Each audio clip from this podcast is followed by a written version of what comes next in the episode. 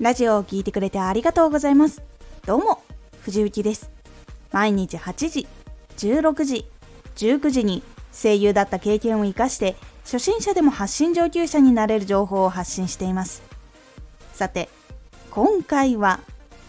発信には客観性も大事。話をするときは主観性と客観性が混じることで話が伝わりやすくなります。片方だけだと親しみづらくもしくは話が届きにくくなってしまいます。発信には客観性も大事。伝えたい。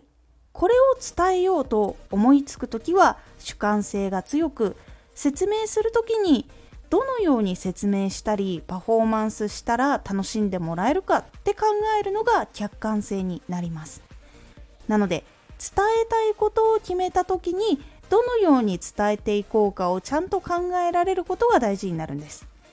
これを伝えたいと決めた後にそのまま話し進めてあれも大事かもとかこれも大事かもと伝えてしまうと話がこれ全部大事なんですとなってしまって聞いている人にはどれが大事なのかわからなくなってしまうということが起こってしまいます。なので伝えたいことを決めたらその中から一つに絞ってそのことを一番伝わりやすい形になるように考えて組み立てていく客観性を意識するのも大事になります。発信には客観性と主観性でどちらかに偏っているというパターンが2つあります。一つは感情で伝えてしまう人。こっちが主観性が強く思いのまま伝えることが多いので気持ちが先に出やすくなります。気持ちは伝わるんだけど何を言いたいのか伝わりにくいっていう時がところどころで出てきます。もう一つのパターンはすごく理論的で情報を組み立てて話すのが上手い人。そして情報を淡々と話すので言いたいことは伝わるんですが感情がない人とかもしくはとっつきにくい話しかけにくいと感じ取られてしまう可能性があります。こっちは客観性が強すぎる場合になります。なので半分半分で混ぜて話ができると人柄も伝わりやすくて人に好かれつつ発信を聞きやすくすることができるという風になっていくんです。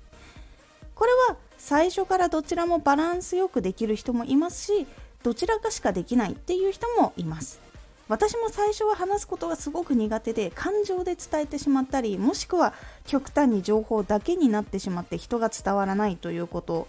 がありました。そしてどういう人なんだろうと思われてしまってすごくたくさんのオーディションとか面接で落ちたこともありました。ですがどちらも混ぜられるようになると緊張していても少しずつ相手に伝わっていくので自分がどちらが弱いのかを把握してラジオを作っていく時に気にかけるようにしてみてください。変わっていくと聞きに来ている人の反応も変わってくるのでバランスを調整しながらラジオを作っていってみてください。半分半分で作っててどっちかっていうと主観が強め少し強めの方が聞きやすいっていう場合もあればちょっと客観性が強い方が聞きやすいっていう時もあるのでそこは反応を見ながら割合を変えてみてください。今回のおすすめラジオ。寝食を忘れられることはありますか？寝ること食べることを忘れてしまうくらいドハマりしていること。もしくは自分の活動をそれくらいまでハマってしまうようにすると活動が続けやすいというお話です。このラジオでは毎日8時16時19時に声優だった経験を生かして初心者でも発信上級者になれる情報を発信していますのでフォローしてお待ちください。毎週2回火曜日と土曜日に藤雪から本気で発信するあなたに送るマッチョなプレミアムラジオを公開しています。有益な内容をしっかり発信するあなただからこそ収益化してほしい。毎週2回火曜日と土曜日。ぜひお聴きください。ツイッターもやってます。ツイッターでは活動している中で気がついたことや役に立ったことをお伝えしています。ぜひこちらもチェックしてみてね。コメントやレターいつもありがとうございます。ではまた!